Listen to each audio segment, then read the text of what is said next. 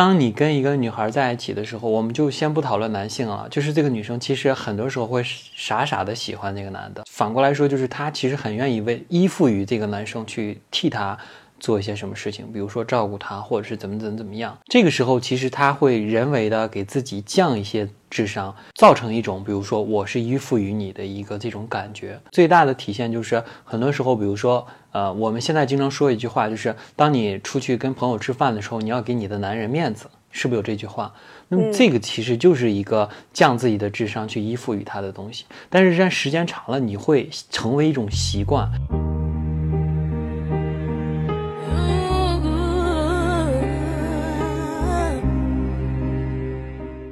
大家好，这里是五七看剧，我是你们的七姐，我是五哥，终于迎来了我们又一次的看剧，我不是在看电影了，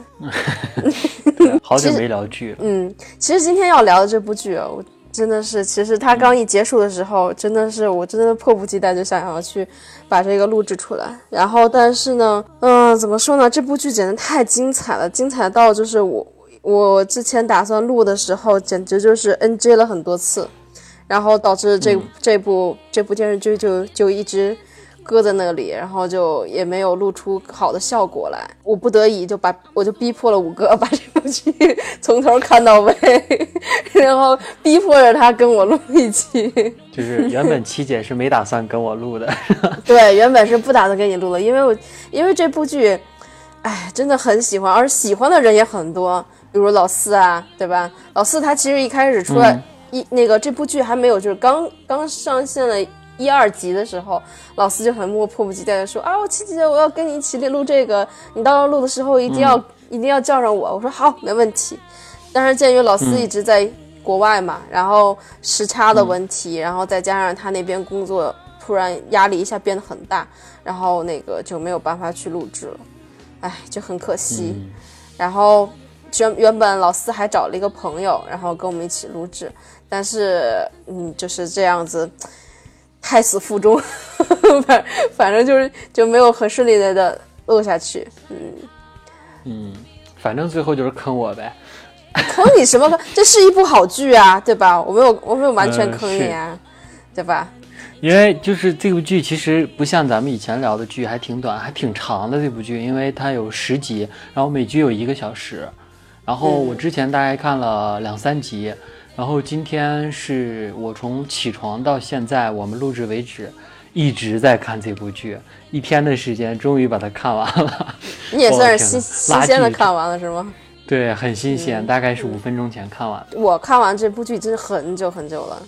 就是我基本上就是它只要更新一集，然后我就立马去追一集那种。那么这是一部什么剧集呢？就是现在在豆瓣上非常非常火，以至于现在都一直一直在排榜上，呃，算是名列前茅的一部剧，叫做《致命女人》。它是由这个咱们很熟悉的华人演员刘玉玲主演的一部剧集。我觉得好像一部好剧、好电影，对我来说更吸引的是它的主演，基本上很多都是啊。在这部剧里面呢，三个女主人公，有两个都是我非常喜欢的。其中第一个呢，这个就是刘玉玲，嗯，那个华裔华裔老演员了，他很厉害。然后我基本我我第一次看他就是演演的话就是杀死比尔，然后就是后面就是霹雳娇娃电视剧的话就是福尔那个福尔摩斯，嗯，美版福尔美版美版福尔摩斯，基本演绎法吧？啊，对，基本演绎法，对对对。基本演绎法，嗯，然后就是我真的他的个人魅力真的是相当之赞，就是华人演员里面吧，我觉得他算是 top，属于 top 了吧。然后就是他应该也算是华人女演员里面在好莱坞，呃，算是相对来说比较成功的一个吧。对，应该没有再比他像在好莱坞混的那么久的一个人。嗯，因为像我之前知道，像咱们知道的，像还有谁，像章子怡啊这一类的演员，她其实也是就待了一小段时间，不像刘玉玲，我感觉好像她从年轻到现在，中年一直在好莱坞混的感觉。他其实也是一个美美籍华人，本来也就是个美籍华人，对对对，对对对。然后她她还是这个就是这个片的一个导演啊，导演吗？导演之一，哎，导演还是编剧？蛮 我不知道，我忘记了，我忘记了，不好意思啊。但是肯他，但是他也是很、很有才的那种，对。又要有人喷我们不严谨了。哎呀，不严谨不是一咱们一贯作风吗？好吧，嗯，然后，然后那个，再其次就是第二个演员，就是我也是非常喜欢的一个，呃，一个女演员，就是詹妮弗·古德温，应该就就 Jennifer 吧，Jennifer。嗯，呃，我第一次看她演电视剧是看的是《童话镇》，也是一个长篇，对，也是一个长篇剧作。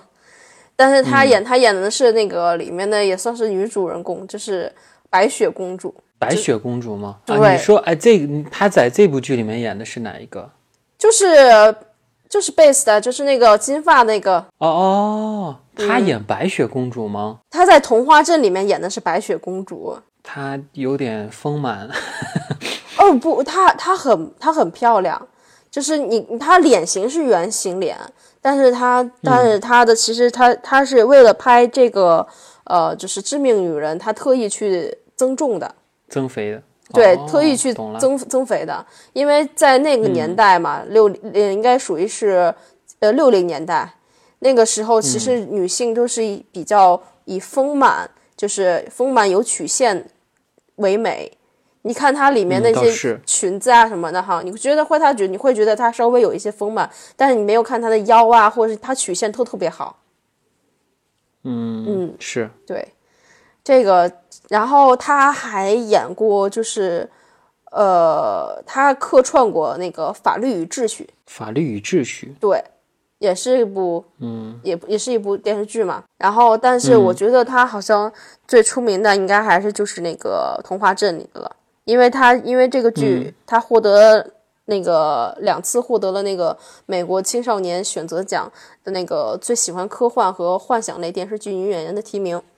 虽然很可惜没拿到奖，但是但是也很厉害，嗯。对，嗯，简单介绍一下这部剧说的内容吧。嗯，是三条线，但是这三条线其实互相基本没有联系。这个我还觉得挺有意思，它是三条完全没有联系的线。但是很有意思的是，他们这三条线发生的故事都发生在同一栋房子里面。那么说的其实就是呃六十年代、还有八十年代和现代这三个年代的三对儿，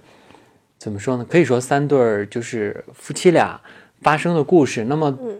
这三条线最终的结局就是他们都是因为某些原因，然后这个丈夫死掉了。但是后面有个反转，我们先先不说。呃，这个这是后面的反转啊，这后面再说。就是这么简单一个故事吧，反正我觉得还挺有意思。嗯，对。然后你刚刚说的确实有点不严谨，我估计会被喷。但是，嗯，确实是三对丈夫。你这么一说，刚开始的时候我没有我没有想想到，到后面我想，哦，对，确实是。是三个丈夫，对对，然后那个呃，怎么说呢？这部剧呢，呃，就是三位生活在不同年代的女性嘛，六零年代的家庭主妇，八零年代的七八零年代的一个社交名媛，然后还有以至于一个现在的一个白那个白领精英，是一个律师嘛，独立女性，呃，独立女性，然后就是处理着婚姻中的各种的不忠行为。嗯，对对。这样说是好点，但是，但是我我有我有个感觉，就是是这样的，就是这三个故事其实也都有个核心点，就是这三个女人都非常的善良，对，本质都是他们内心其实都是善良的人，但是最终其实，嗯，在善良当中，善良的她们其实也会遇到一些各种各样的婚姻当中出现的问题，呃，其实集中于她们丈夫的一种背叛吧。那么其实背叛的形式不太一样，但是都是其实丈夫的背叛，然后他们去如何去跟他们的丈夫处理这个问题。但是其实我们在呃这个剧中，我们就剧直接剧透了，看到的其实是三种方式。那么六十年代的那一个呢，她就是比较极端，就是干掉她的丈夫。那么嗯，九那个八十年代的那个呢，就是她呃陪着她的丈夫。帮助丈夫，虽然她丈夫其实背叛了她，但是最后她丈夫得病了嘛，她也是陪她走到生命的最后。那么最后一对呢，其实就是拯救她的丈夫，因为她的丈夫其实某种程度是堕落了，但是在拯救当中，其实他们也是发生了一些问题啊什么的，其实呃都发生了一个呃谋杀的事件，然后这毛这三个谋杀的事件其实都在这个房子里面发生，就这样一个故事。那我们就一个一个说吧。嗯，可以。我但是我还记得，嗯我记得我刚开始看这部剧的时候呢，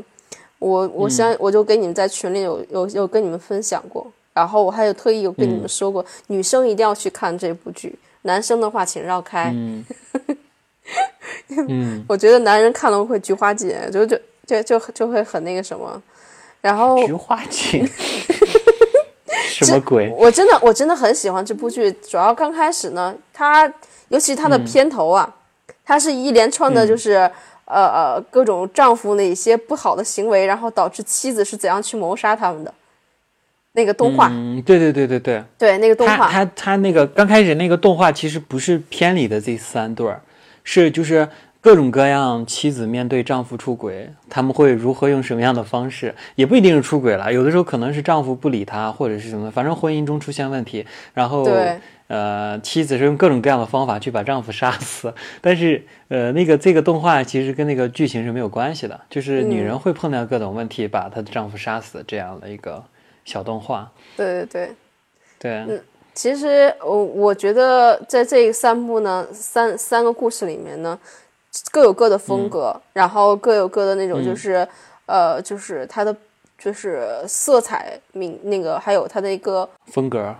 就反正就是完全是大相径庭的，完全是不一样的。然后它里面的那个、年代不一样嘛。对年代也不一样。然后对，咱们比如说刚开始说的，咱们从头开始说，就是六十年代的、嗯，那个对，呃，丈夫罗伯和妻子贝斯，就是这是嗯。就是一就是典型的那种呃传统家庭，对，一个典型的中产阶级家庭吧。对，丈夫事业有成，妻子呢贤惠，然后对丈夫就是也是任劳任怨，对吧？对那种，他，你看他其实这个片里有一个他们三个这个小女孩小时候的一个镜头，然后就是记者问他们说：“你就是也不是旁白吧？应该是这个这个剧有的有些表现方式也很有意思，他会有的时候会打破第四面墙，然后旁白就会问他们说：你们最大的梦想是什么？那么第一个这个呃女主她小时候最大的梦想就是相夫教子，对对对。然后那个她的梦想就是要相夫教子。对对对，然后还有就是嗯那个第一集开头的时候，分别有三个丈嗯夫的一个自我的阐述，就对，就讲讲下自己的妻子是怎样子。然后那个罗伯呢，就是他就说了，他过去常常给我做三明治，然后在我的那个衬衫上缝上纽扣啊什么的，然后就是嗯一副就是我的妻子对我就是任劳任怨，我的妻子对我是忠心不二，嗯而且她是一个贤妻良母的一个典型的例子。啊，就想就说了这个这个，所以说，她丈夫其实就抓住了她这个，嗯，愿意在家相夫教子的这种，而且他本人就比较善良嘛，然后比较，呃，比较比较软的这样一个性格，所以他就是怎么说呢？就是呃，就很多出轨的男生都经常说的一句话，就是呃，就是外面彩旗飘飘，家里红旗不倒的这种，嗯所以说他就随便出去乱搞。然后就是乱搞一个，再乱搞一个，就是他在结婚的这些年中，其实一直都是有外遇的，不同跟不同的女人外遇。对对对，然后，但是但是贝斯在家里其实还是任劳任怨的，把就是把家弄得很好，然后呃井井有条的去弄这个家，然后每天去给他做晚饭、做早饭呀，把他照顾得也很好，然后以至于他基本在家，这个男生在家其实什么都不用干。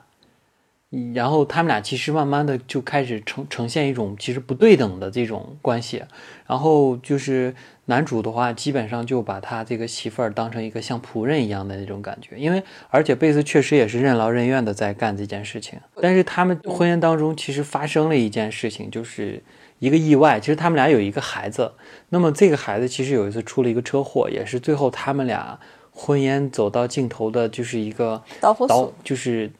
导火索吧，嗯。其实也不能算是导火索，因为在孩子没有去世之前，她丈夫就已经经常出、经常、经常性的出轨了，嗯，跟跟他女跟他那个女秘书嘛。这种这种这种人就是渣男嘛。没有，她最早其实她不知道她丈夫在他们结婚以后一直是搞外遇，因为她觉得是因为他们俩的女儿没了，然后她丈夫是怪罪怪罪怪罪她，因为她觉得好像是因为妻子的失误把孩子弄没了，然后她这是这是女主自己想的，所以她丈夫一直在怪她，所以他们俩的婚姻越来越淡，最后她丈夫才去搞了这一这现在她知道的这一个，她以为她丈夫只有这一个小三儿。然后，而且其实她因为很善良嘛，所以说她了解了这个女孩以后，觉得这个女孩其实也并不能怪她，因为她也是一个怎么说，这个小三儿也不是一个说是什么十恶不赦啊什么的，而且她其实怀孕了，然后她就是在就是最早是其实向那个小三示威，但是经过慢慢接触以后，他们没想到慢慢成了两个好朋友。然后他也很关心她，然后他想循序善诱的，就是怎么说呢？就是让他们自然的分手。然后，对，然后我还能够跟老公走向一个慢慢的怎么说，呃，好的一个关系啊什么的。而且她这个老公其实也比较会，他懂得去怎么样抓住他媳妇儿的心理，然后就，呃，慢慢的就再就是把这个关系缓和啊什么的。他已经很会这一套了。其实对于这个贝斯这个行为吧。嗯，刚开始我很认同的，就是跟那个跟自己的对手成为朋友，成为朋友，然后那个，然后那个以那种不暴力，然后也也是那种有手很有手段的是那种方法，然后就是自然而然让他们分开，然后让自己的婚姻走到一个正常的轨道上。然后，但是后面就是怎么说呢？我就突然觉得有点作了，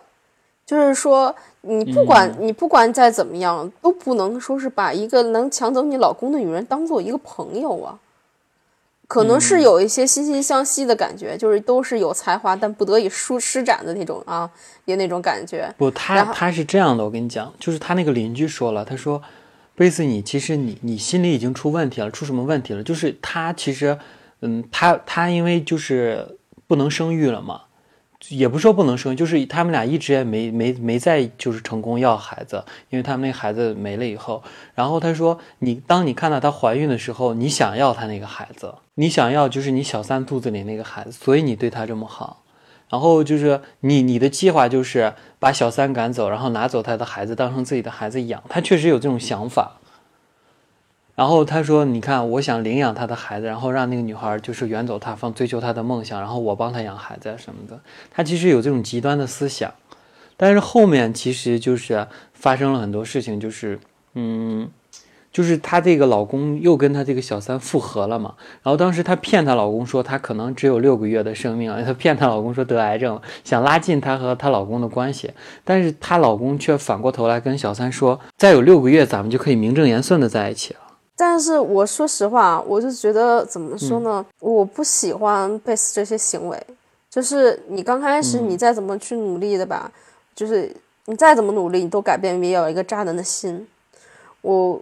对于如果要说这真的是，如果是这种事情发生在我的身上的话，可能我会崩溃。但是问题是。我绝对不会，就是我可能也会像他一样，这样就是跟自己的情敌或成为朋友什么，让他们慢慢的离开。但我绝对不会说跟我的情敌去变成一个朋友的关系，就是太太怎么说呢？就是把自己，你看你撒完一个谎，你要用另一个谎去圆他，然后谎就就还是说体现他的善良嘛？就是他其实看见女孩了以后就心疼了一下，觉得他也挺可怜啊这种的。我天哪！你要知道一句话，可怜之人必有可恨之处啊，但是，但是我觉得他三观特别正的是，就像你刚才说的那个，就是他说，呃，我我绝对不会跟小三怎么就成为朋友啊什么的。但是他三观特别正的时候，直到最后，他并没有怪那个小三儿，他恨的是她老公，他想弄死的是她老公。你看他这个其实就是三观很正的事，因为其实那个小三也是被骗的。你知道他最后的时候，当小三看到那封信的时候，他发现。其实我也是被骗的，就是其实就是她就她老公就是个渣男嘛，就是不不断的在搞各种外遇，他他们俩都认为这个罗伯特其实想跟他一个人在一起，但其实他并不是。最后那一刻的时候，他们其实都是愤怒的。贝斯的话，他其实特别好的时候，直到最后他也没有去对那个小三做什么呀，他只是想干掉她老公而已。你怎么这么懂女人？对啊，但是所以说她那个。嗯，这个剧其实最后爆发就是她突然间知道了，其实她女儿的死并不是因为她的失误，而是因为她老公搞外遇，导致她女儿其实就是死了。所以这个时候，她其实就是各种愤怒的累积，包括她欺骗她的，欺骗她又欺骗她的好朋友，又欺骗那个小三儿，然后她就想了一个完美的计划，去把这个她老公干掉，然后自己还不担任何责任。其实贝斯还是蛮惨的，她到最后其实也是想给自己的丈夫就是一个改过自新的机会，但是她老公也是一直执迷不悟，然后就是还是想要继续以似那种欺骗的方式，然后那个对骗他，最后贝斯那说、那我们也那我也没有办法，然后就那个什么，但是其实对。说实话，我倒觉得就是怎么说呢，我有一点觉得就是贝斯这一家他们就是会发生这种事情啊，也不能完全全、完全的怪罪 Bob 一个人，为什么呢？就是呃，这。包庇他是彻彻底的坏人啊，他为什么不怪他呢？这其我觉得所有事情其实都是他引起的，因为如果哈、就是按照女主的想法，就是他们俩是因为那件事情以后，两个人逐渐感情淡了，然后包庇去找了小三儿什么的，这样的话，这个男的是值得同情的。但是直到他他的那个秘书说出来，这些年他一直在搞外遇的时候，这个男人就不可原谅了。其实我是觉得，就是贝斯他一直抱着一种就是我可以让他改过自新那种心态，一直在粉饰自己的生活，一直在粉饰他和、他和鲍勃的一个感情。我就觉得，其实说白了就是自己骗自己嘛。对，如果说他那时候要是勇敢一些，勇敢一些，然后正面的指出了你这个人是多么的多么多的渣，或者怎样子的话，说不定也不会就是说是出现就是他不知道啊。如果要是站出来呢，就会怎么会怎么会就是，你就就直接跟说他是在，最后，她最后才知道她老公搞外遇的。嗯反正就是觉得还是有一点不是特别的好，就是我总觉得她，嗯，爱喜欢就是背地里搞一些东西，不愿意去正面的那个，嗯对，正面的去面但对。但是啊，但但是我们也不提倡说你老公搞外遇就把他干掉，嗯，啊肯定的。啊，你果断的要离开他。他有很多次机会是可以说破真相的，就是可以直面指出嗯丈夫、是。丈夫你什么的，但是他撒谎的代价就是需要，就像我刚你说的，一个一个谎言要要掩盖另一个谎言，谎言越来越多，他要兜很大的一个圈子来解决这个问题，然后就就说白了，他不应该对这段感情抱有幻想嘛。对，然后最后反而嗯离自己的目标越来越远，所以我就觉得贝斯这面这点其实也是不是特别好。嗯，对，你觉得她当初她老公有小三，她就应该决绝的离开他，是吧？对，当然这是当然这嗯是前面啊，如果要说没有说最后，嗯，这个编剧也是很厉害，我觉得就是嗯，最后最后一集把这个就是他们家这个问题就是一下就升华了，就是丈夫的嗯出轨导致了女儿的死，然后就让这个剧就一下变得一下就就高涨起来了，就不是简简单单那种就是丈夫出轨那种感觉，就已经不是这个了。对，然后就是这一点儿还是很很那个什么的，嗯，然后就是怎么说呢，就是还是觉得这个这个故事起起伏伏的要精彩的很多，嗯，就是相对来说，嗯相对来说，这这这个故事在三个故事里面也算是不错的一个，对，嗯，他其实就主要还是说一个女人隐忍、隐忍，最后爆发，嗯，然后最后就是仇恨这样的一个过程。对，对其实这部这个故事其实就很简单，就是告诉你，如果要是嗯，在婚姻过程中或者是感情过程中发现对方有了出轨的话，一定要把这件事情拿到台面上去说，不要藏藏掖掖的，嗯。这样其实没有，就是对双方都会造成很大的一个伤害。就是对，我觉得还是摆明态度，这样会更好一些，对吧？就也对也也不至于会以后发生一些不可预估的一些难以挽回的错误。嗯是，嗯，但是这个贝斯也是很聪明啊，最后还是逃脱了法律的制裁，然后还和自己的对她用一种计谋把她老公干掉了，就是借他人之手吧。对。嗯。你还记得那个他那个邻居还跟那跟跟那个就是对着他的孩子说，孩子们，记住你们眼前这个女人，这个很很厉害。你你还记得那，个吗？而且而且对，还有一个就是没说，就是她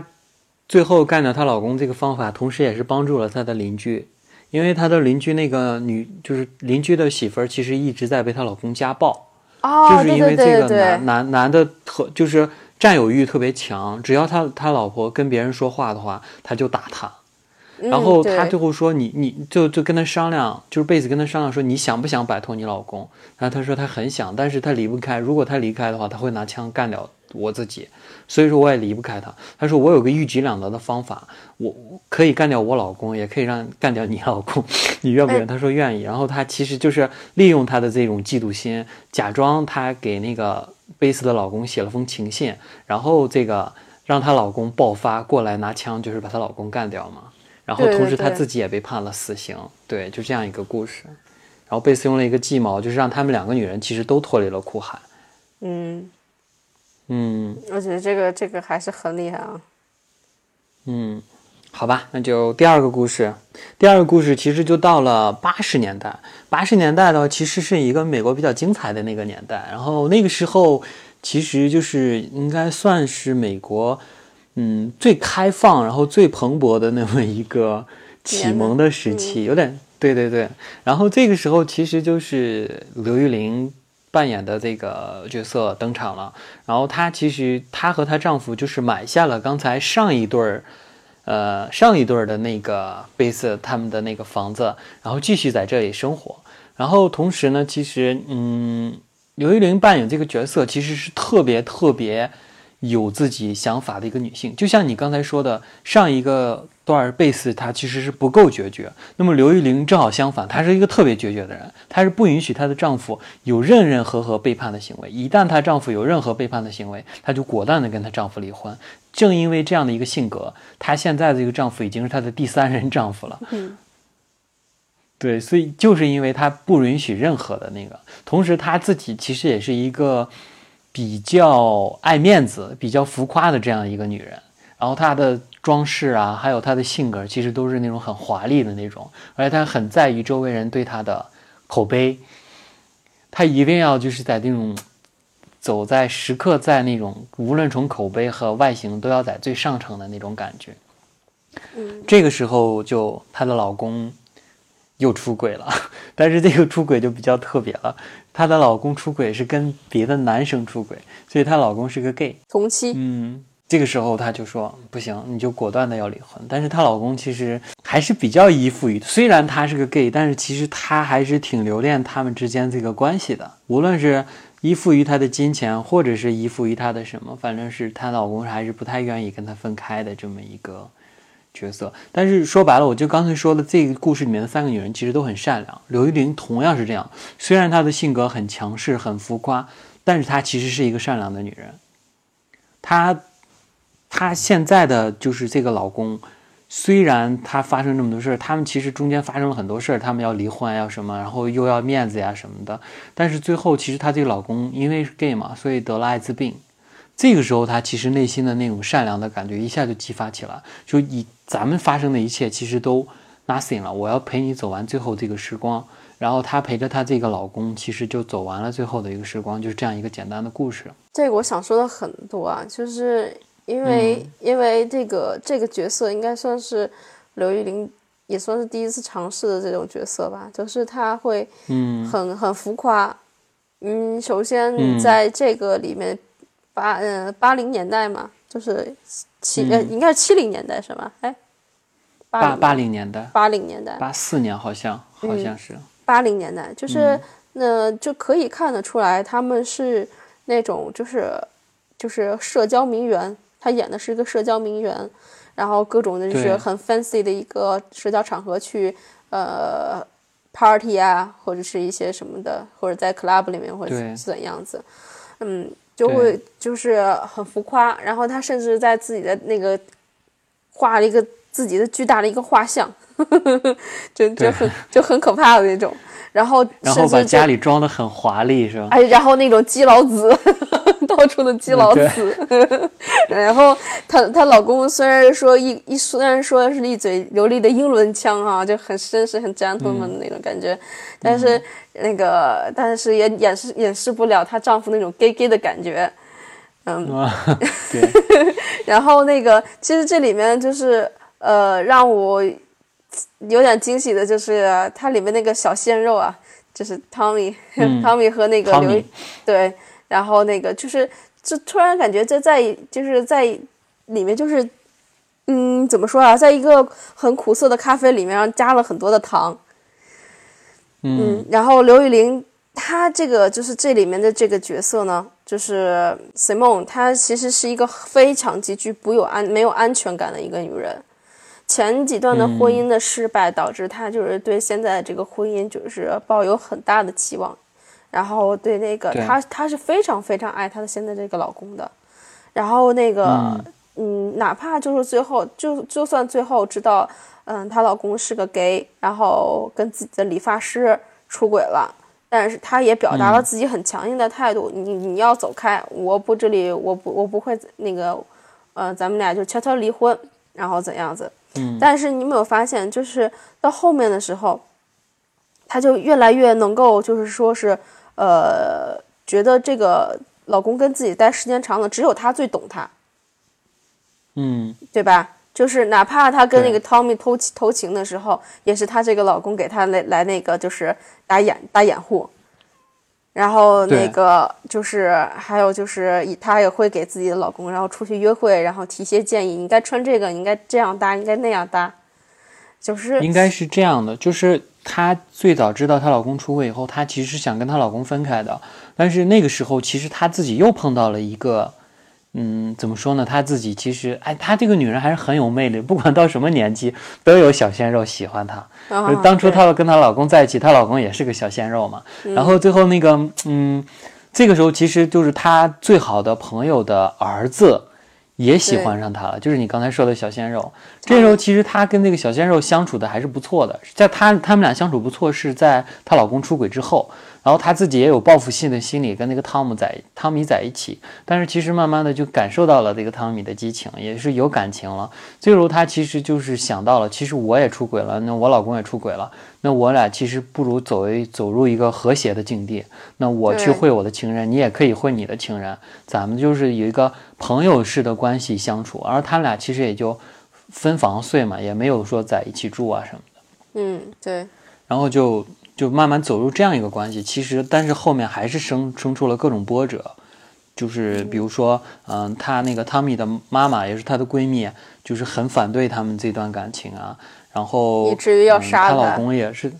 对她老公也得了艾滋病，然后她最后就是，你看她是很要面子的一个人，但是最后她面子什么都不重要了，感情、面子、财富，她都她都可以不要。比如他可以跟感汤米的感情可以抛弃，然后他们家里的那些名画什么，他都可以都卖掉。然后最后他他最在意的就是口碑和周围人对他的看法。但是他在最后她老公得艾滋病的时候，她并不在意周围的，就是无所谓，我就天天陪着我老公。你你不让我去餐厅啊什么的，我不在意这些。你看，当他最后的时候，他的善良就体现在我这三个我最在意的东西，其实都可以抛弃。我陪着他老我的那个老现在这个老公走完他最后的这个日子。对对对对对，嗯，就是他就体现了他其实人格高尚的高尚的一个地方嘛。对，我记得他就是后面她跟她老公就是就是一一个交谈，就是说我虽然失去了丈夫，但是我却收获了一个呃 gay 蜜，对吧？然后那个哪哪哪怕到最后，那个她为了她老公，然后和那个和那个 Tommy，然后就分手。其实他也是在权衡一下吧，就是觉得，嗯，汤米，你现在还年轻，然后你有大把的大把的青春。我虽然是你第一个女人，但是我那个对对对对，不是，他是这样说，他说你应该去看看世界，多认识一些女生，然后过自己你年轻人该过的生活。他说你以后会碰见很多的女人，呃，你又会向很多的女人表白，但我很感激我是你第一个表白的女人。嗯，对对对。啊，对，就就很甜，你知道吗？到后面，对，然后哪怕是汤米给他送那个一块那个，就是呃，很电子表，然后那个对吧？他只带很 fancy 的东西，但是对他很嫌弃刚开始，对对对对，但是最后还是最后还是带上了。对，然后其实就是、怎么说呢，就是感觉其实这是一这是三部里面最温馨的一个。嗯，是，就是她最后丈夫的死，并不是因为像 那个另外两个故事那么激烈，她其实是陪她丈夫走完最后的日子。那么最后其实她也是杀了她丈夫，但是是一种温情的杀法，是因为她丈夫最后得了这个艾滋病嘛，然后对她想她丈夫想安乐死，然后嗯，她想自杀嘛，然后她就拿着那个针管，但是她下不了手。后来她她就心疼她，就说我帮你，然后她就替她丈夫给她打了这个安乐死的药，等于是杀死了她的丈夫。但是是因为她丈夫帮帮助她丈夫走完，对所以她才替她打这个药，这是一个比较温情的。然后他俩在最后死之前还跳了个舞，穿了他们最喜欢的衣服啊什么的，就是算是一个比较温情的结局吧。对对对，就是嗯，这个这个算是，哎，就是看到后面的时候，其实我是心里面是有一种很悲凉的感觉，不像之前的那种，就是就是很欢快啊，就是各种又是偷情啊，又是嗯、呃各种激情啊，对吧？在小货车啊什么的那种，就不是那种完全就是另一种风格了。然后我很喜欢他们那一段，就是他们在跳舞的那段，太美了。嗯，对吧？嗯他们放了一首他们专属的音乐，然后跳着那个跳着舞，真的是很不错。其实这一集啊，我觉得就是因为它每集它都有一个中心点嘛，就是关于感情这块儿的话，我觉得它的中心点可能就是在于就是在物质和那些面前，就是很多的时候亲情这块儿可能会显得更尤为的重要，你身边的人可能会显得尤为重要。那些就是身外之物，你都是可以，就是你死不来带，生不来，生不带来，死不带去。但真的是只有是说最爱你的人会陪着你一直到最后。嗯，嗯，他其实也是就是，嗯嗯，算是美国那边比较倡导的一个事情，就是生命至上嘛。就是如果一旦涉什么事儿涉及到生命的这个时候，其实我们曾像刘玉玲她曾经的那些什么财富啊，还有什么尊严呀，还是各方面爱，包括她的这个跟她这个小汤米的爱情什么的，其实都不重要了，重要的还是她丈夫的这个生命的这个过程。对，就是在她她即将死死之前这段日子，其实就是生命至上嘛，其他的其实都不重要。嗯，好吧，那就接下来就到了现代，二零一九年的 现代的这个故事，这个就很有意思了。然后她其实是一个独立女性，就像咱刚才说的一个律师，然后就是她是一个很独立的女性，然后同时跟她的丈夫，她丈夫是一个电影编剧，然后两个人就是住在这个大房子里，他们俩是一个现在在美国逐渐开始流行的一种东西，叫做开放式婚姻。那么这个东西其实在国内也有，但是可能我们普通人当中啊见的比较少。但是像嗯明星，还有一些富豪里面，其实会有，就叫开放式婚姻。就是开说是开放式婚姻，就是怎么说呢？就是我们两个还在一起，是个家庭，但是嗯，就是说难听点，就是各搞各的吧。就是不不是那种传统的一一夫一夫一妻制。对对对，就是我们还是可以出去，嗯，怎么说呢？就是玩儿，但是回来我玩完，我们还是各自回归到我们两个人这个家庭的这样的一个开放式婚姻吧。但是其实，嗯，我我看完这个，我就当时我我我刚才在就路上回来路上，我就在想，我就说，其实没有所谓的开放式婚姻。你觉得好像你们俩是开放式婚姻，其实还是会出问题的。就是你觉得好像你们俩可以开放式婚姻，但是就是因为这个开放式婚姻，其实导致了他们俩发生的这个问题。就是你必然会有嫉妒，必然会有，就是你你怎么可能两个人亲密的人在一起，你同你能看开去他去跟另一个人搞？你怎么知道他那两个人没有感情呢？那所以所有的这一切发生在他们怀疑你会跟你乱搞的那个人有感情的这样一个基础上，发生了后面种种种种连锁的事情了。我觉得怎么说，有点讽刺，就是这部、这个刚开始的时候也也有提到，就说这个就是 Taylor，就是这里面这个黑人女主角，她自称是自己是一个嗯独立自主，然后的一个，也她是一个她是个双性恋嘛，嗯，双性恋的一个一个女权主义者，但是呢，呃，我觉得他在这个女权这一块呢，我觉得就是做的稍微有一点就是不是特别的到位。怎么说呢？就是说她，嗯，她在跟自己的丈夫依赖，然后达成了一个开放式关系的共识之后，她自己在外面，她首先就违背了一个最基本的东西，就是跟第跟第三方，然后有了一个亲密的关系，然后以至于让他们是允许有亲密关系，但是他们的约法三章是不能跟那个人动感情。对，然后但是对，怎么说呢？就就就变得很复杂了，然后把原本两个人的生活挺好，然后突然多出了一个第三者，这个这个三角一个这一个三角的关系反而不是那么多固定，反而越来越的复杂，嗯，以至于就是后面的生活就是他们中间出现了很多的东西，就是比如说是不坦诚啊，对吧？然后不信任呐，就是这种火苗，那种那种苗头，然后越来越越来越多，越来越滋生。所以其实压根儿就没有和谐的开放式婚姻嘛，对，总会出问题的。对，就是说是哪怕你到最后，以以至于最后出现了很多，比如说呃依赖，然后复复那个又变成了瘾君子，又开始复吸了，然后那个 Taylor 呢也差点被自己丈夫扫地出门。最牛逼的那个 Jade，Jade，然后各种的欺骗，然后导致于就是生活就是一一下就变得不一样了。咱咱们讲一下这个故事吧。其实很多人又懵逼，不知道啥故事。是这样一个故事，就是她和她丈夫其实是一个开放式婚姻，但是这个女律师啊，她可能在外面乱搞的时候，她是同性恋嘛，她跟女另外其他女人搞一起，然后她碰见了一个女孩叫 Jade，然后。她在跟那个 Jade 相处的时候，其实他们俩就，她这个女律师觉得他们俩好像产生了真感情。然后有一天，她回去跟她丈夫说：“我想把她接到我们家里来。”然后她就真，她丈夫刚开始不同意的，但是她就真的把这个借的。呃，拉到了家里，以至于他们有一段暂时有一段小段时间是他们三个人一起生活。但是，呃，因为这个女律师很忙嘛，她有的时候会出差什么的。慢慢慢慢的，其实这个姐就在家里就跟这个，嗯，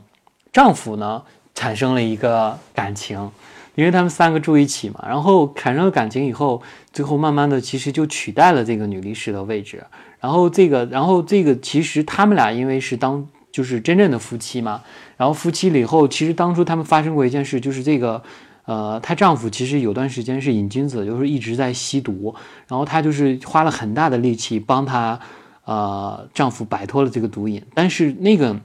嗯。借的呢，就是这个第三者呢，他是为了想要这个占领他的家庭，然后就鼓励这个男生吸毒，还重新写东西啊什么，就是让他堕落。然后这个时候其实就产生了一个很大的矛盾。然后这个男主的话就觉得好像是这个女，就是他原来的妻子想剥夺他的什么什么什么，就是因为那个女孩也在旁边。捣捣鼓他呀什么的，然后就以至于他们俩就产生了裂痕。但是最后这个女女生就靠了自己的智慧，其实就揪出来这个女生呢，这个杰的其实是一个江湖骗子，他一直就靠着这种方法在别人之间插足啊什么的。然后最后他们俩就共同去对付这个，就达成共识对付这个女的。但是其实最后这个女生因因为恼羞成怒，闯进他们家就把这个丈夫捅死了。然后就是这样一个简单的故事。嗯，在这部里面呢，就是，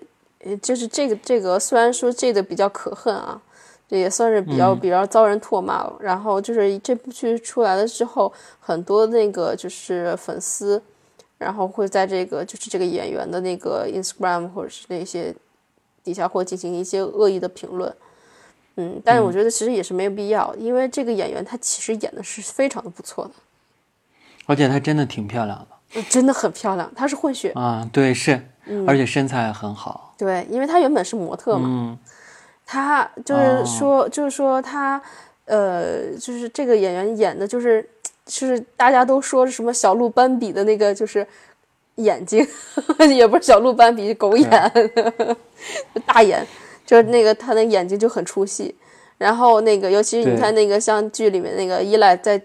刚开始明明那么坚决的反对那个他老婆带带另一个人进来，然后结果在看到 J 的第一面的时候，就整个人就呆住了，惊呆了，惊呆了。然后甚至然后有意无意的想要去接近他，然后甚至跟自己老婆说，要不然咱们来个 three way 吧，就是。啊，是吧？然后那个，然后最后那个三人行是吧？啊，三人行。然后，哎呀，这开心的不得了，然后就开始上瘾，然后就是这样子。然后那个，呃，我其实我是想着重说一下，就是在这部剧里面呢，一直都在说这个是一个呃介入其他人生活的一个第三者，虽然是两人之间同意的一个第三者，但是呢，其实。为什么会同意这个第三者进入到他们的婚姻中？其实也是因为他们的婚姻其实并不的和并不和谐，嗯，对吧？他们之间的感情其实是有裂痕的。就比如说这个 Taylor，Taylor 虽然说是一个女强人，但是她所带带来生活的压力很大，她要负责房贷，然后对，因为这个家其实等于她一个人养着，她老公其实一直没工作。呃，也不是没工作，只不过是挣不着，挣不着大钱。对，挣不着大钱，没有什么收入，好的收入。对。然后他就一直在那个隐忍着，也不算隐忍吧，就是说一直压力很大，把自己的所有的生活的压力都放在自己的肩上。然后她还要去照顾自己丈夫的一个心情，就是不要再再这个刺激他或者怎样子。呃，然后那个这个老公呢，也是。自己心里，他其实也是不愿意的，就是，呃，因为他之所以要有这个开放式婚姻，是因为他 Taylor 向他提出的，他就是他原本是不同意的，然后那个之后呢，那个他他也是看着自己就是就是有一点觉得，嗯，老婆一直在养家什么的哈，我就是一个蛀虫 那种感觉，然后就也是一种那种不甘心不那个不甘心那种感觉，那以至于最后那个他。这个这他新出写的小说，那个有了一个很大的一个收入之后，一下就自己就膨胀了。就我我有两点感受，尤其其实挺强烈的。第一个就是，男人和女人之间的关于这个开放式婚姻的关系，因为你也知道我我学艺术的嘛，就是。你知道，其实碰见过挺多这一类的东西。我见过开放式婚姻，我我我就是以前在圈内其实见过这种东西。然后，但是我觉得这种东西其实真的是不稳固的。我觉得男人和女人之间绝对是没有开放式婚姻的这种东西。如果年轻人真的你想尝试，比如说就是简单的说各玩各的，真的是过不下去的。因为如果你们俩真的没感情，你俩就分开。不要说是说维持一个婚姻的家庭啊，或者怎么怎么怎么样，其实真的会产生非常非常多的问题。你俩同在一个屋檐下，怎么可能你能忍受，你他去搞，然后你再去出去找，然后两个人还能够和睦的相处，这是根本不可能的，会产生很大很大的问题。那么我觉得人还是，如果你两个人真的是。嗯，能过下去，你俩就过下去；过不下去，你可以去找自己的真爱，或者是你自己过，或者是有各种各样的方法。但是千万不要像他这样选择一个开放式的婚姻，会真的产生很多的问题。这是第一点。还有第二点是，她的那个老公其实是一个编剧嘛。那他那个编剧其实他是很有才的，很有才，体现在其实他只有在你知道。吸食毒品以后，才能写出非常优秀的剧本。那么这个事儿，我不知道我该不该在这个节目里提，就是其实这个是圈内普遍存在的一个问题，就是嗯，音乐、美术，我至少在这两个圈里，我知道其实很多人会面临这样一个问题，就是没有灵感。然后很多，尤其在北京这块嘛，就是很多其实人，他最早最早。其实吸食毒品可能都是因为没有灵感吸食，但是最后其实都进入一个嗯不可不可逆的一个境地，最后他都会毁了这个人。所以说，我觉得就很多艺术创作者，我觉得当你没有灵感或者是什么的时候，你千万不要是因为你没有灵感去借助某些药物去提高你的灵感，可能在那一时候能够给你一些呃，就是让你。精神亢奋啊，或者是有思维突然间很敏捷，但是那个东西只是一时的。一旦你进入这个坑以后，你就彻彻底底的摆脱不了了。然后，嗯，就很小很小的小孩，如果是搞艺术类的，我真的很真诚的建议你们，千万千万不要进入这样的境地。里面的这个编剧其实他就是进入这样一个境地嘛。那么一旦他没有这个药物依赖的时候，他就什么都写不出来。嗯，然后那个其实那个小三也是利用了他这一点，就疯狂的给他灌毒品嘛，最后差点毁了他嘛。幸好他那个老婆及时回来拯救了他，就是这样一个故事。对，呃，为什么会这个这个会讲的会是叫做致命女人？为什么女人会杀人？这是个问题。嗯女为什么女人会杀人，而不是男人为什么会杀人？你有想过这个问题吗？我觉得男就这跟男人和女人的情绪有关系。男人的情绪其实是一个显于面的情绪，就是他比如说一个男生对一个女生家暴，就是一种显于面的情绪，他的情绪会浮于表面。就我生气就是生气，但是很多时候女性的那种气氛啊，它跟情绪有关系，它会累积，可能说哦算了就这样的，然后他又算了，但是他心里能不想那个气吗？就比如说男生和女生吵架的时候，男生很少会说的一件事，但是女生都会说的是，你记不记得一年前当初你就是这么这么对我的？然后男的一般会说啊啥我都不记得啥事儿，对不对？那么男生会因为什么事儿？会因为比如说我操你今天又这么说，怎么怎么样？你又怎么怎么怎么样，对不对？然后又会说说啊你太慢了，你怎么还不下楼啊？怎么怎么？就是他们生气的源头是不一样的。那女生其实很多时候是一个累积的情绪。那在这个剧里就是这样。为什么她最后会杀掉她的丈夫？其实她一直在忍忍忍忍到最后忍无可忍了以后，这个情绪的一个爆发的这样的一个东西，所以就产生了这样东这样的一个后果。我也不知道我说的对不对啊，我是这么觉得，就是说，就是说，其实从大面的来看的话，男人的犯罪率其实要比女人要高一些。嗯。嗯，然后呃，其实很多就是说是能够出现女性杀手，呃，除了是精神精神有问题以外啊，很大一部分原因都是因为跟男人有关，嗯。对吧？就是很大部分是跟男人有关。其实其实就是能想象到女人是不是因为是为了反抗男性的压迫而杀人，就是也就是。对吧？我就我那时候，其实我看完这部剧的时候，我就有想到这个，为什么就是说不是男人去杀人的理由呢？就是在感情的这个情况下所发生的故事，故事，而不是其他的，嗯就是都是跟男人有关。就是他们女人在面对男人，就是在面对自己另一半的时候，他是失去理性的。但是慢慢的之后呢，事情一积压的越来越重，越来越重的时候，他们的理性反而占了占了上上风了，就是觉得我这件事只有通过，就是另一方的去那个死掉，或者是另那个另一方的结束，我这件事情才能够平息。其实也是给一种思考，就是说是男人们你们要注意了。其实我你知道，我一直觉得就是女人其实就是，呃，有一个特别可怕的东西，就是她傻的时候其实特别傻，但是理性的时候是绝对理性的。就是这个东西就体现在这个女人跟你分手前和分手后。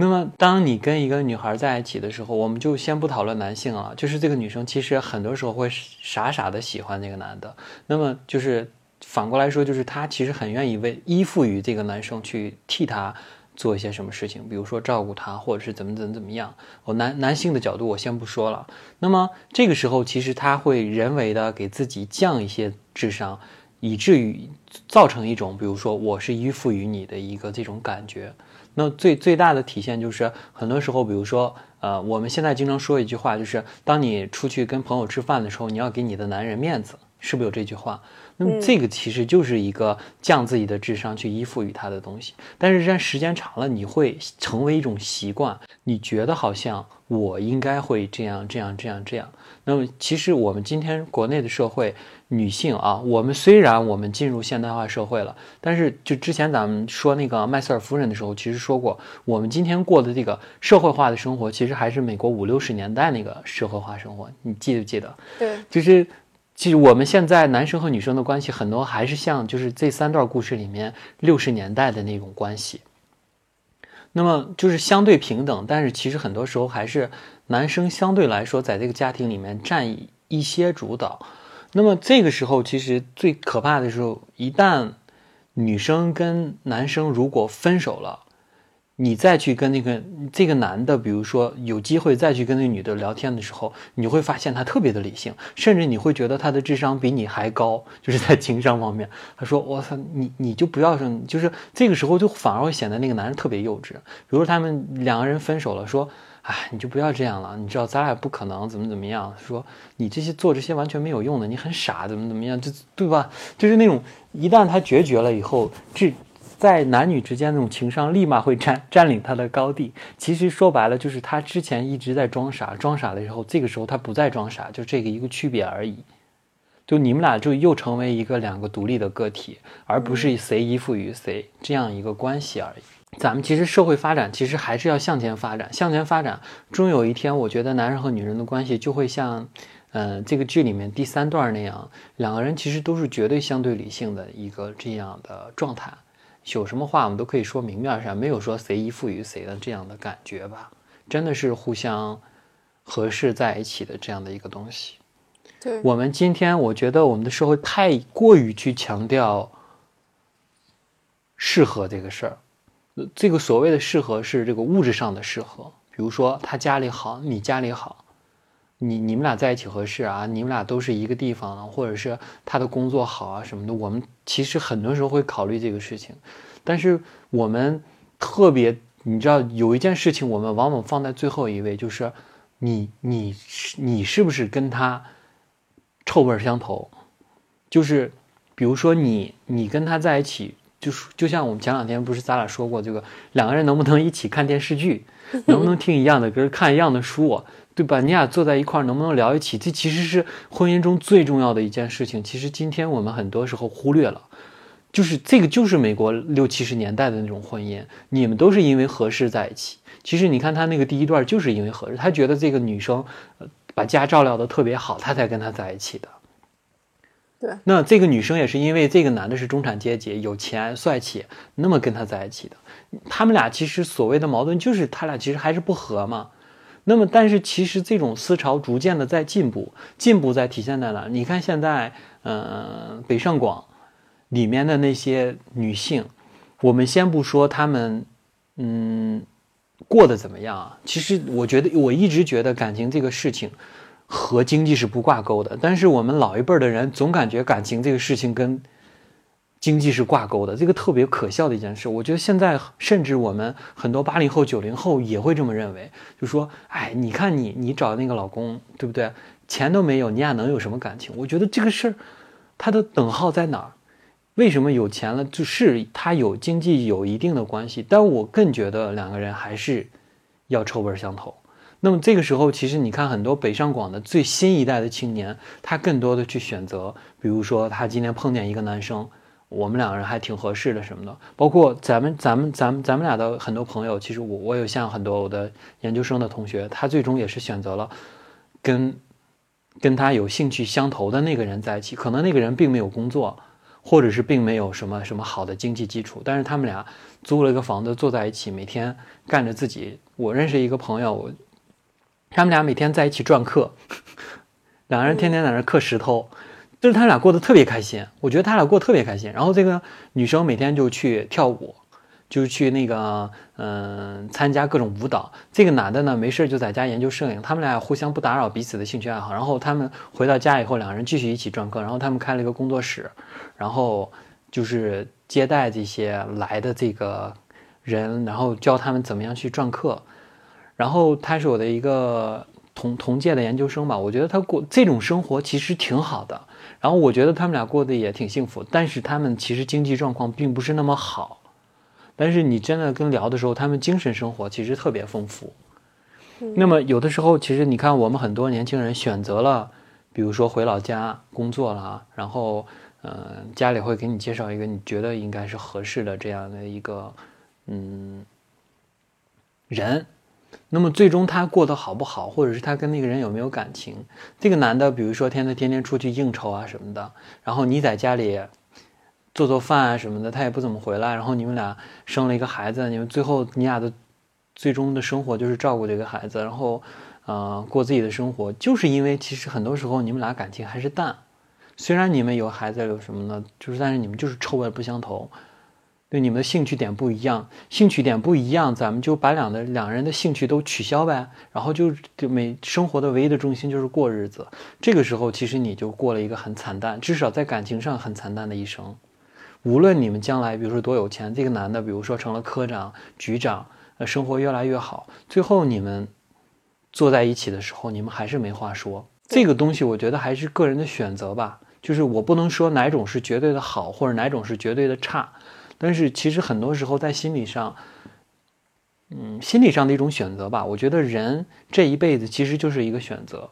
感情其实也是这样的。你你可以选择贫困的生活，但是臭味相投；你也可以选择相对富裕的生活，但是没什么感情。这个都是自己的选择。但是很多时候也会有，比如说我们生活比较富足，但同时我们俩有感情，就是也有，但不是说绝对的没有。但是也有说两个人很穷，但是两个人也不臭味相投的情况也有。但是很多时候其实就是我我自己的感感觉来说，我更愿意去选择我们能一起聊天、一起看电视和一起吃我们都爱吃的东西。很赞同。你说完之后，我也不知道说什么了。是不是觉得我说的很精彩？呃，精彩是精彩，但我觉得稍微有点偏题。你们其实我我还是想说，就是它里面其实这三段感情，呃，就是我就相当于后面两段感情，其实和就是第一段那个六十年代的感情，其实就是跟现在我们的中国的这个社会还是比较契合的嘛，我感觉。那我希望有一天，我们年轻人的感情可以走到像过渡到像刘玉玲那段那样的，很决绝，不合适就分，到最后第三段那种。真真正正独立的个体去自由选择自己的感情，那么无论是发生你和你丈夫发生什么样的问题，都是由你自己去承受，而不是去被动的去选择你怎么样去相处的这种方式。无论是忍了还是怎么怎么样，就是这样。我希望社会能够向前发展，包括我们的感情嘛。嗯，对，嗯，最特别有意思的就是，你你一直不同意的，我觉得就是。不同的故事啊，完全风马不经、不相及的故事，最后一定要有一个联动，这样才能体体现一个共同的主题。虽然你一直不同意，但我觉得，就是不同时空的故，就是不同的故事，一定要有一个这样的东西，它才能连接在一起。那么这个故事其实最后也是，呃，有一个。联动的剧集，就是他们最终在杀死丈夫的这个过程是所有的人都出现在同一个屋子，三个时空合在了一起，所以你能在那个客厅里看到。刘玉玲跟她丈夫在客厅里热舞，同时旁边呃另外一个丈夫在在枪杀另一个丈夫，然后那头那个 Jed 在用刀捅那个就是这个编剧，反正他是在同一个场景，在对一来就各种发生的那种，然后三条时间线最后结合在一起，然后然后整体是一个慢动作升格镜头的这样一个东西，就觉得还是挺有意思的，这个体现的。方法还挺有意思，然后最后最后的最后，其实就有一个联动。第一方面是交代这三个女性最后最终是怎么变成了一个什么样的状况。那么其实她们三个都没有受到法律的制裁，都挺好的。然后就是第一个就是刘玉玲年轻的时候的刘玉玲去接管了她的那个房子，然后碰到了中年的贝斯，然后当时她在养这个。小三儿的孩子还把他养大了，然后那个时候他其实就跟他说了，我我之前做的其实选择我并不后悔，我我做这个我还挺自豪的。然后我要就是他从一个就是那种忍辱负重的女生，其实变成了一个很独立的女性。你发现没？她的那种表情，她的穿着一下就变得很自信了。虽然她其实仍然是一个单身的女性，但是她跟那个孩子相处也很好。然后她说我们要我们俩要去纽约了。然后，因为他妈妈在纽约做这个歌剧的这个什么的，然后就是很变成一个很和谐的这种关系。他把最后结尾收的都很好。对，然后就是把这个钥匙给了刘玉玲嘛。那么刘玉玲经过了这些乱七八糟的事情，其实她她丈夫死以后，她其实也是进入了一个最后她她老了以后，把钥匙交给这对儿这对儿律师和编剧的这对年轻夫妇的时候，她当时说：“我。”就是为她丈夫成立了一个基金会，然后就是，然后就是那个就专门治疗艾滋的这么一个基金会，然后这是一方面，然后她仍然是过着她这种很潇洒的生活，然后就是跟年轻的男性搞在一起，然后仍然过就是表现她的魅力，即使她你看都头发都白了，仍然有那个年轻的小奶狗喜欢她的这种，然后就是这样一个状态，然后就离开了这个房间。最后这两个年轻人呢，经历了这一串儿以后，最后他就是。他这个女女生就是把钥匙给了另外一对夫妻的手上，这时候那个最后的那对夫妻跟他说：“呃，我很我很抱歉，就是你经历了你之前的一些。”直到这个时候，我们都会认为这个第三个老公也死掉了。可是突然她老公就从后面走了出来，她这个老公没死。所以说这三对儿虽然说直在这一刻我们才知道最后那一对的老公并没有死。这其实其实一个挺完美的结局，就跟刚才我跟你说那一大串关于感情的东西是一样的。就说，就像我刚才说的，不正确的婚姻，最后都没有好结果。而他们俩这种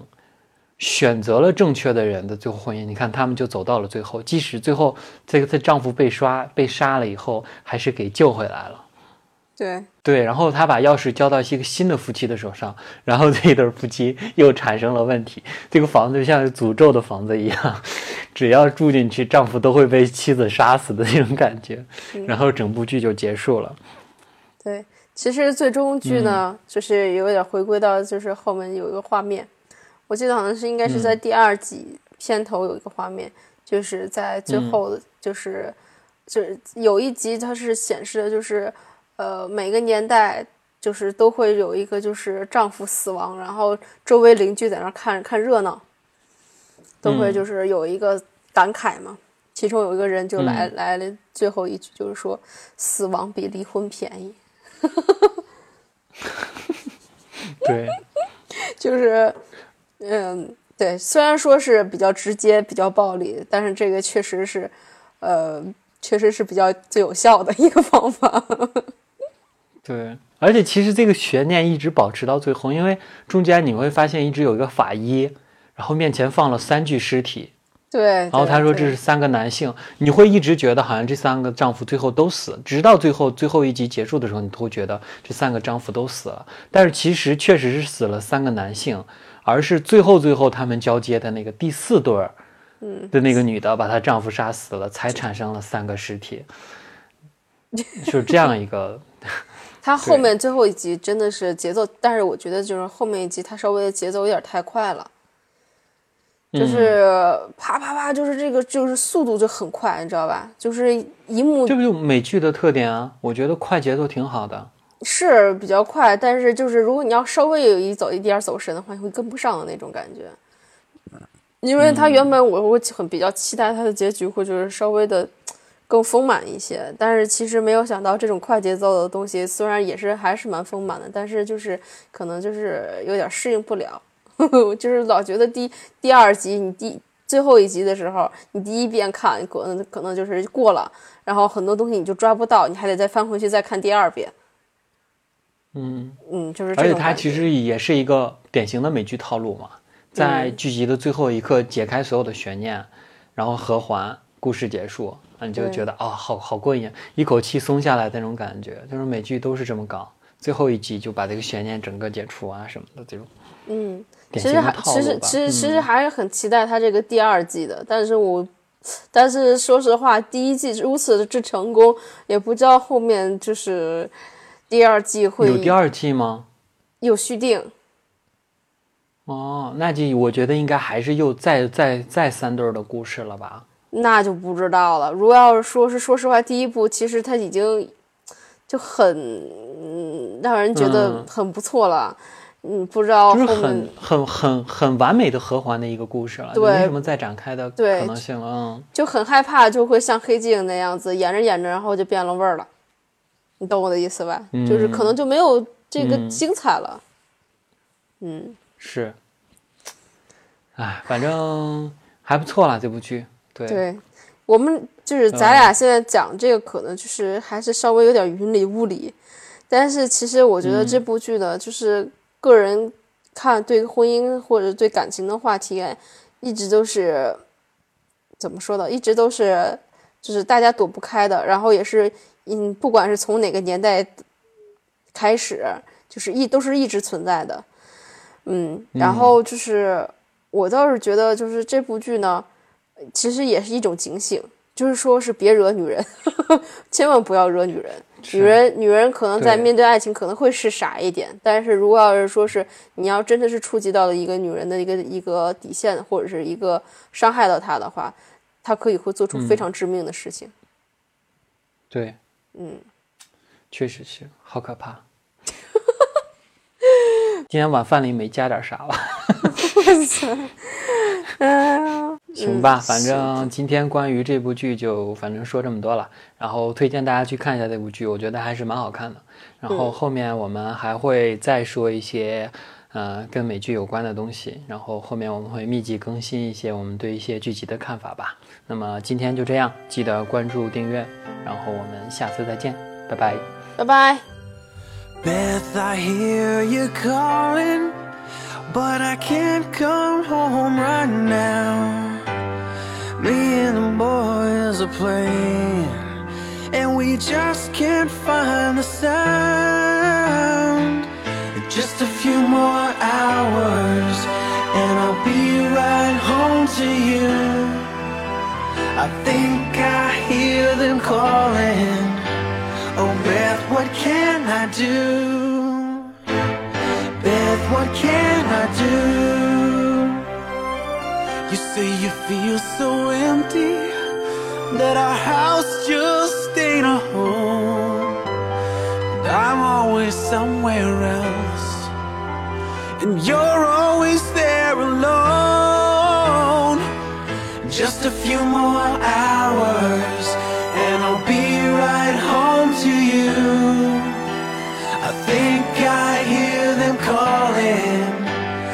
Beth, what can I do? Beth, what can